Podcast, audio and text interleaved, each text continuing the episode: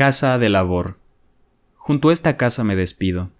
Pasará mucho tiempo antes de que vuelva a ver una casa semejante, porque me estoy acercando al paso de los Alpes y aquí se termina la arquitectura septentrional alemana, así como la lengua alemana y el paisaje alemán. Qué hermoso es cruzar tales fronteras. El caminante en muchos aspectos es un hombre primitivo, del mismo modo en que el nómada es más primitivo que el campesino. Pero vencer el sedentarismo y despreciar las fronteras convierte a la gente de mi clase en postes indicadores de futuro. Si hubiera más personas que sintieran mi profundo desprecio por las fronteras, no habría más guerras ni bloqueos. No existe nada más odioso que las fronteras, nada más estúpido. Son como cañones, como generales. Mientras reina el buen sentido, la humanidad y la paz, no nos percatamos de su existencia y sonreímos ante ellas. Pero cuando estallan la guerra y la demencia, se convierten en importantes y sagradas.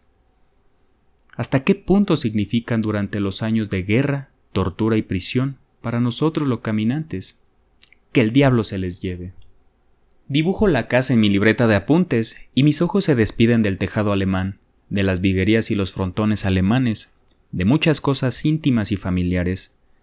Una vez más me siento un amor intensificado por todo lo patrio, por lo que trata de una despedida.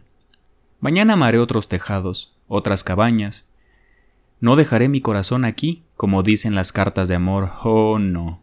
El corazón lo llevaré conmigo. También lo necesito en las montañas y a todas horas. Porque soy nómada, no campesino. Soy un amante de la infidelidad, del cambio, de la fantasía. No me seduce encadenar mi amor a una franja de tierra. Todo cual amamos sigue siendo solo un símil para mí, cuando nuestro amor se detiene y se convierte en fidelidad y virtud, resulta sospechoso. Dichoso el campesino, dichoso el propietario, dichoso el virtuoso, el sedentario, el fiel.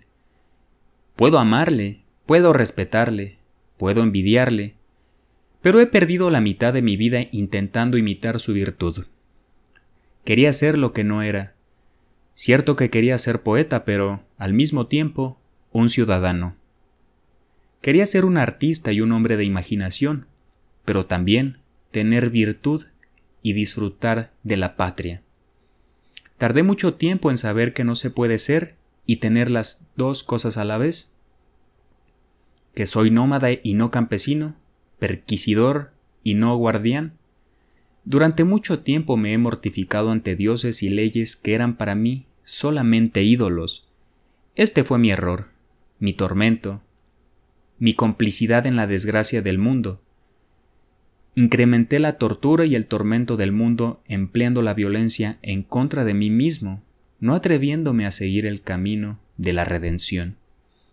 El camino de la redención no me lleva ni a derecha ni a izquierda, me lleva al propio corazón, y sólo ahí está Dios, y sólo ahí está la paz.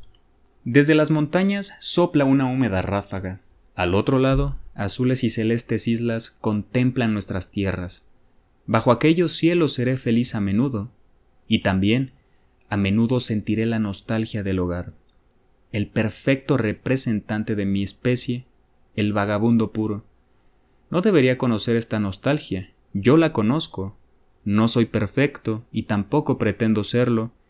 Quiero saborear la nostalgia como saboreo a mis amigos, este viento hacia el que trepo tiene una maravillosa fragancia de lejanía y de otro mundo, de aguas divisorias y fronteras lingüísticas, de sur y de montañas, está lleno de proezas.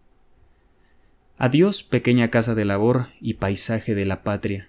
Me despido de vosotros como un adolescente de su madre. Sabe que ya le ha llegado la hora de separarse de ella y sabe también que nunca podrá abandonarla del todo, aunque tal fuere su deseo.